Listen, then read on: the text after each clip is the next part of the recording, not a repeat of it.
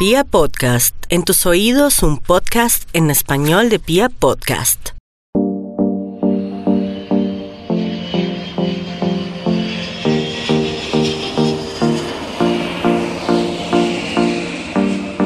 Costa Rica es un país bien pequeñito pero muy diverso.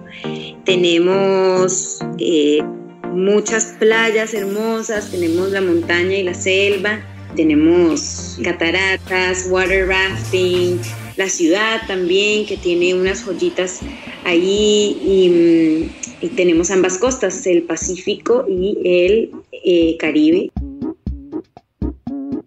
Quédate esta tarde, por favor. Hace mucho frío en la ciudad. Quién sabe cuándo te vuelva a ver cada espacio de la piel. Para ir al Caribe son como dos horas al lugar más cercano, ¿verdad? Del Caribe, la playa más cercana.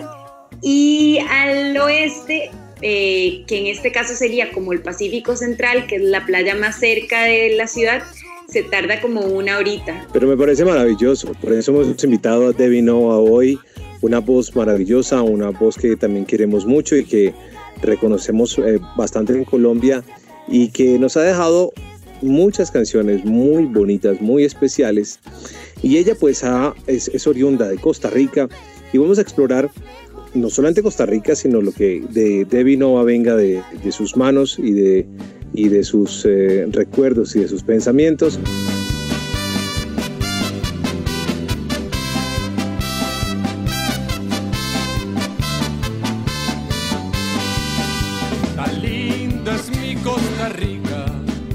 Por eso hemos invitado hoy a TV Nova. Ya nos está haciendo una descripción maravillosa porque, por ejemplo, si fuera el caso de Colombia, para nosotros ir de costa a costa, mm, nos tendríamos que tomar mucho más tiempo.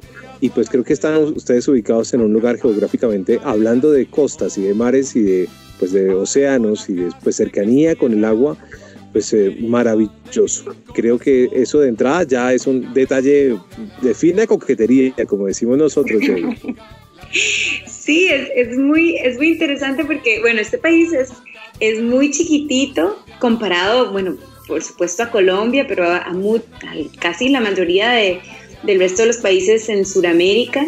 Es un país muy, muy pequeñito, eh, pero que, que tiene están, como decimos aquí, empacado de, de, diversidad, de diferentes climas. Digamos, yo vivo en el, en el Pacífico Norte, en la provincia de Guanacaste, y aquí, digamos, es la parte más seca de todo el país. Entonces, ahorita hay lluvias en todo el país, menos aquí, menos en esta provincia, que es como la más seca y, em, y, calurosa también. Em, y si te vas como, no sé, dos horas al sur, ya es un, clima y una vegetación completamente diferente, mucho más verde y, salvaje y llueve mucho, mucho más. Entonces, aunque es pequeñito, hay como varios climas y, paisajes. ¿De dónde viene el Pura Vida? ¿Lo reconoces o sencillamente ha sido tan tradicional que siempre ha estado allí? No, el Pura Vida es, es de cosa de todos los días aquí, o sea, es es nuestra frase, pero también es una actitud. Eh, yo creo que aquí el país sí lo respira, es ese espíritu de pura vida, porque bueno, no tenemos ejército. Eh, y ha sido súper interesante con esto del COVID, eh, porque realmente el, gobierno pues no tiene un, un, ejército como de cómo controlar la situación, más sin embargo la gente está tranquila, eh, como que no ha habido necesidad y yo creo que ese es un perfecto ejemplo de, de, Costa Rica, de la realidad que se vive aquí, no, no tenemos ejército. ¿Por qué no eh, tienen ejército? El, ejército se abolió en el año 48 y, y desde entonces no, aquí no tenemos fuerza militar. Em, entonces es una cosa muy, muy diferente definitivamente al resto de la región y yo creo que eso ha tenido mucho que ver con el espíritu pura vida. Pues, pues eso es un detalle que yo ya de entrada también me parece maravilloso. Un país que no tiene en sus, eh, en sus listas pues, eh, pues todo el tema de la fuerza, de, en este caso que es una fuerza aparentemente muy importante para muchos países. Eh, y, y, para reaccionar en cierto tipo y en muchas situaciones. Bueno, muy bien. Vamos entrando en Costa Rica. Le quiero preguntar también, Debbie. Debbie, a ver, eh, el costo de vida de Costa Rica, más o menos, ¿qué tal es? Es alto. Ah, ok. Bastante alto. Bueno, qué locura, porque si esta entrevista la hubiéramos hecho, no sé, hace un mes y medio, te hubiera dado un panorama muy claro de, de, nuestro país. Ahorita es todo muy incierto, pero hasta hace un mes y medio este país era bastante caro y, y completamente em, soportado por el turismo. Es, eh, es nuestra mayor fuerte, em, de, fuente de ingresos, perdón. Y bueno, obviamente ahorita no hay un solo turista en el país, entonces vamos a ver qué pasa para el futuro, pero por ser el turismo nuestra fuente de ingresos, entonces es bastante dolarizado todo y, y el costo de vida sí es alto comparado a otros países. Bueno, vamos a suponer que estamos en épocas normales y, que, no estamos eh, en este momento hablando de, del virus innombrable y esta situación. Para hacer un recorrido tranquilo por, por Costa Rica, yo he cruzado por Costa Rica solo un par de veces por, por conexiones. Me han invitado mucho a San José bastantes veces, pero nunca se ha dado la oportunidad de pasar por Costa Rica. Pero lo que me cuentan de Costa Rica es que, bueno, ya Debbie lo decía, entiendo que primero hay como una zona bastante tradicional y arquitectónicamente muy bonita, em, que tiene allí como la fuerza pues de, de, la conquista, pero también tiene unas caras de unos lugares exóticos para descubrir, de playas maravillosas y de comidas que también, por supuesto, nos llaman mucho la atención. Sí, bueno, yo si, si vinieras a Costa Rica o al que esté escuchando esto, si vinieran a Costa Rica, lo, que les recomiendo es salir de la ciudad. Realmente nosotros, nuestras ciudades no son, son bonitas, pero pues no son ciudades que tengan eh, como un encanto colonial como lo es, por ejemplo, Cartagena o el viejo San Juan. O sea, nosotros no tenemos nada de ese tipo en, en San José, más que un par de edificios del siglo pasado, pero realmente yo les recomiendo salir de la ciudad e ir a las playas, que eso sí es, una, es un espectáculo. Las playas aquí son, em, son como de, un, no sé, de, una, de, un, brochure así, de, de, foto perfecta, sí, son, son muy, muy exóticas, son muy paradisiacas eh, y puedes encontrar desde...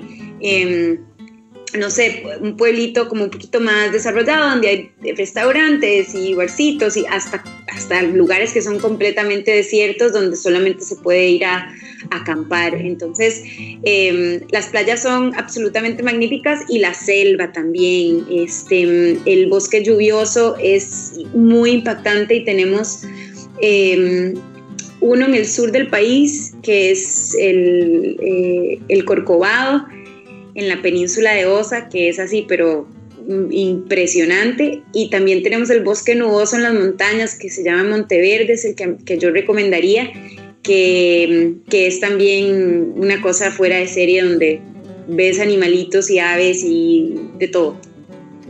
Mm. O sea, hay como todo este sabor un poco de aventura, un poco de aventura y playa, como la combinación de las dos cosas, podría ser.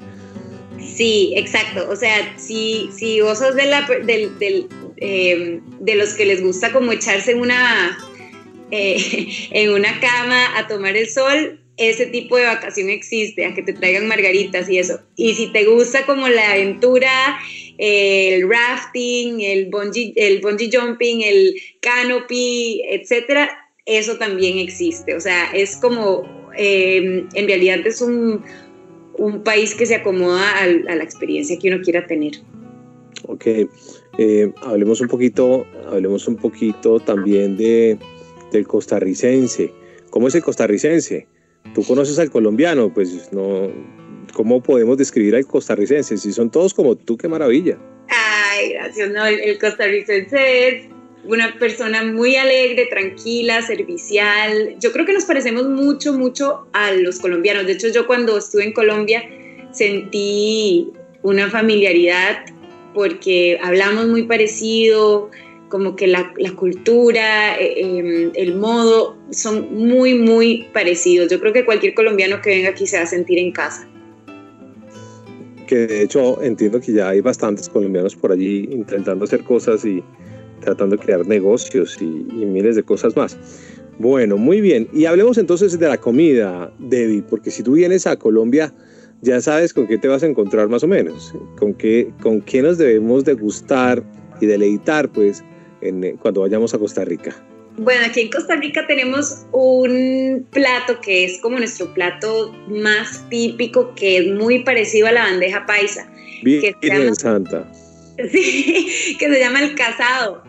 Eh, y se llama así porque, ojo, ojo esto que machista, pero era cuando ya el hombre está casado, es lo que le hacía a la mujer, ¿verdad? Y ahí viene el término. No me gusta contarlo, pero es la verdad. Entonces, nuestro casado es muy parecido a la bandeja paisa, o sea, trae de todo, eh, de lo que haya, ¿verdad? Arroz, frijoles, plátano, eh, alguna carne, eh, picadillo de vegetal, ensaladita, tortilla, queso, etcétera. Es una cosa eh, muy completa. Eh, no- Ya, pues, qué maravilla.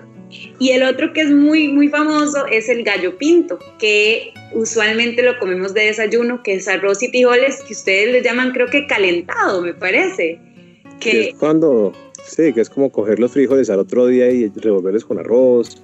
Exacto, entonces nuestro calentado se llama el gallo pinto y eso se come con un huevo frito y tortilla y queso en la mañana, una tilla. Super light el desayuno. Ah, no.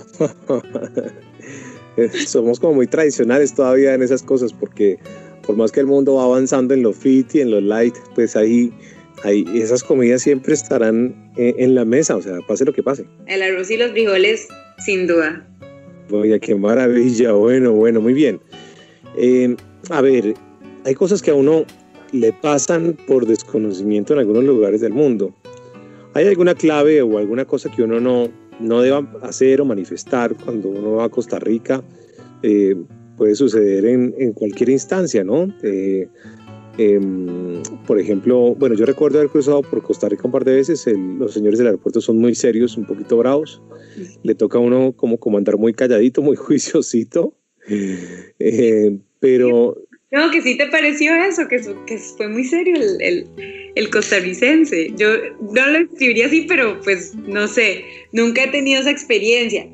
Eh, de, de pronto así, lo que, lo que yo recomendaría aquí es como lo mismo que, que creo que en, cualquier lugar, que es no andar en, en las noches solo, a menos de que uno sepa, o sea, preguntar al local si es, si es seguro, digamos aquí donde yo vivo, en Tamarindo, es bastante seguro, pero en San José sí no recomendaría, por ejemplo, caminar de noche por, por la ciudad, eh, porque es bastante inseguro y también desolado, o sea, no es una ciudad que se camina mucho.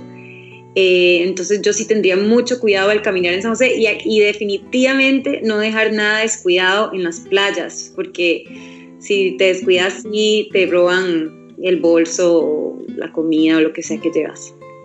Bueno, muy bien. ¿Y viene gente ahora eh, con ese tema del turismo? ¿Viene gente de todas partes o hay mucho gringo? ¿Qué es lo que más hay? Sobre todo para de pronto mujeres que nos escuchen y digan, me voy a levantar un europeo a Costa Rica o qué, o qué puede ser así. este, bueno, hay de, hay de todo. La verdad que eh, aquí donde yo vivo en Tamarindo hay muchísimo argentino, mucho italiano y mucho, mucho americano, mucho gringo, mucho canadiense. Eh, yo creo que eso es la mayoría, como Canadá, Argentina, Italia y Estados Unidos. Eh, pero al país llega gente de todo, todo el mundo. Este, esta, por ejemplo, aquí Tamarindo en particular es una comunidad eh, totalmente internacional. Tenemos amigos belgas, eh, amigos argentinos, italianos, este, franceses. Así que realmente llega de todo. Hay, hay muchos hondureños, colombianos, eh, venezolanos que viven aquí también. Eh, así que sí, de todo, de todo, de todo.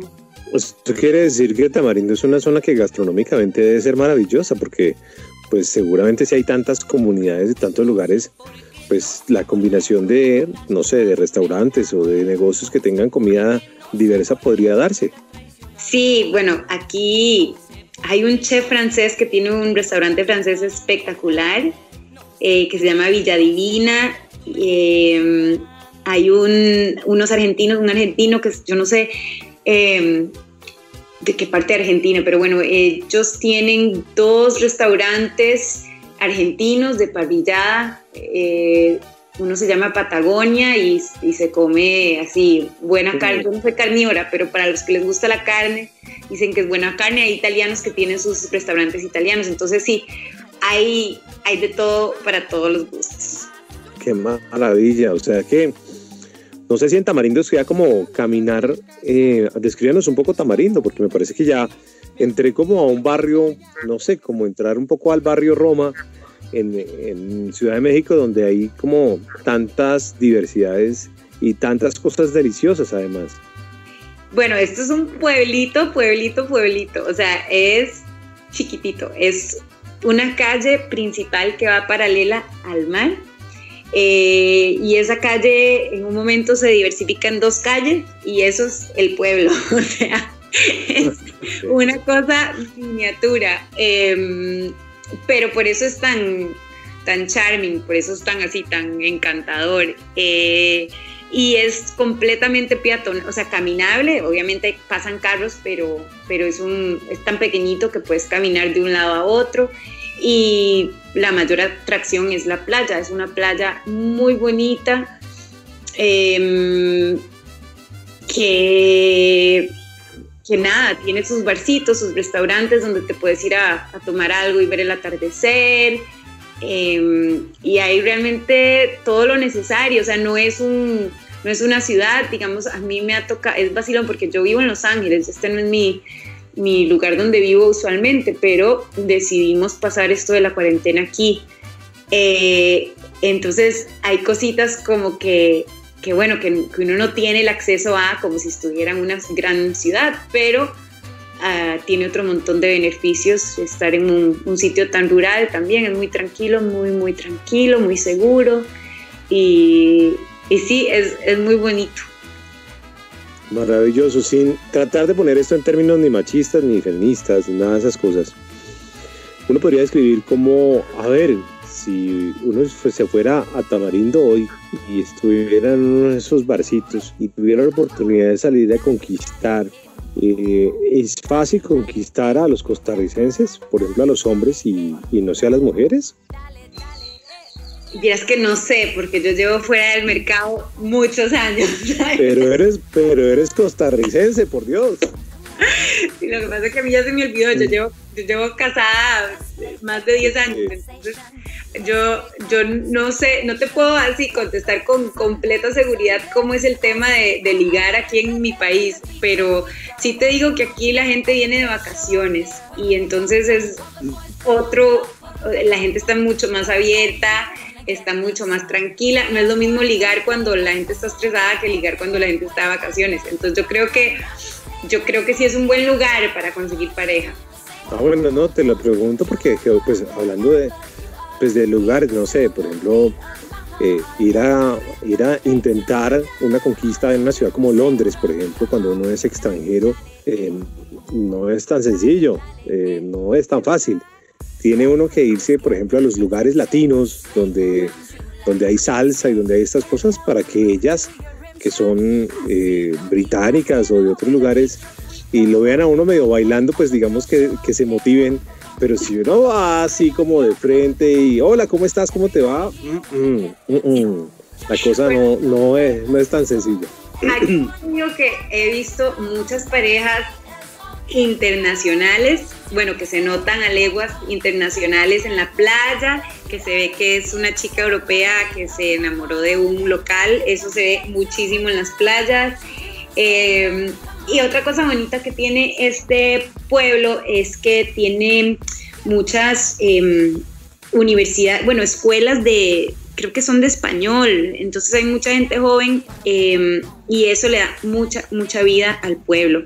Y sí se ve, sí se ve mm. mucha gente eh, pasándola bien, sí. El costarricense es blanco en su gran mayoría, ¿no? Eh, pues hay de todo, sí, nuestra comunidad afroamericana está en el Caribe, más que todo. sí. aquí en Guanacaste es más, em, el guanacasteco es, es mestizo, es eh, eh, más del lado indígena. y en la ciudad hay pues mucho de, mucha descendencia europea, descendencia española. Es muy parecido a Colombia, lo que pasa que en una escala más pequeño. Bueno, muy bien. Bueno, si tuvieras que elegir un lugar para pasar los últimos días y de tu vida, ¿te quedarías en este lugar en, Tamarindo, en Costa Rica, o tendrías algún lugar maravilloso secreto en el mundo? Yo creo que me quedaría por aquí, no sé si exactamente en el pueblo, pero definitivamente por aquí cerca, eh, en Guanacaste.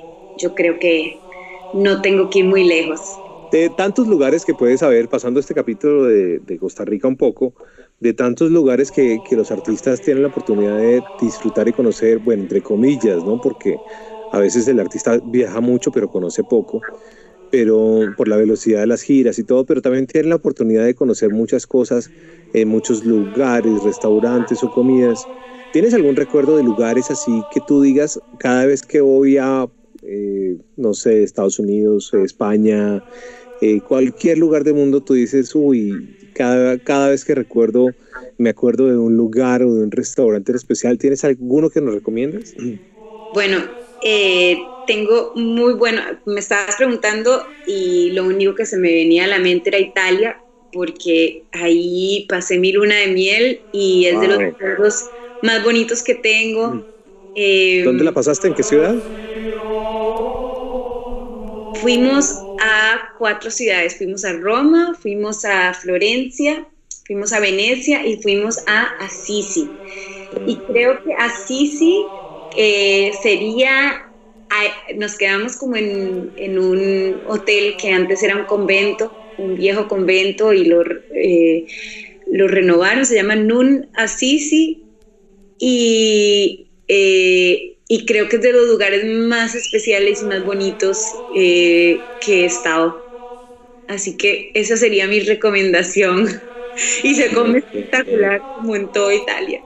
No, maravilloso. Italia es una cosa de locos, definitivamente. Bueno, bueno, Debbie, a ver, eh, ya en estos minutos finales y agradeciéndote por esta charla y, y dándonos, dándonos la oportunidad de, de explorar un poco tu, tu vida, mm, tus recorridos pues hombre, ¿tienes de pronto algún top 3 de lugares que uno diga no se puede uno dejar de perder en la vida?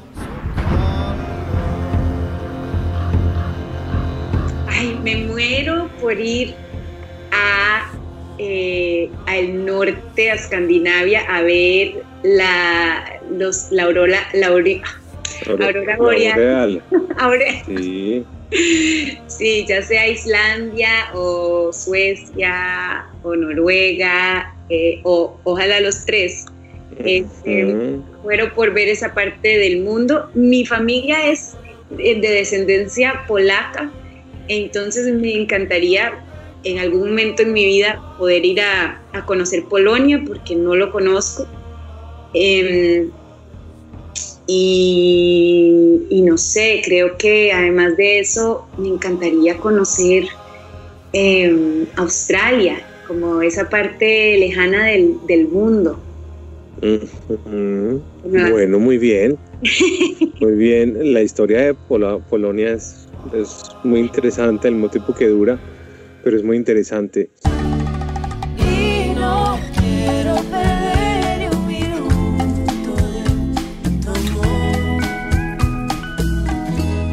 Debbie es una mujer que yo pues, he tenido la oportunidad de entrevistar eh, varias veces y yo siempre recuerdo de Debbie una extrema dulzura, como una sencillez muy grande y una dulzura muy grande en todo lo que hace.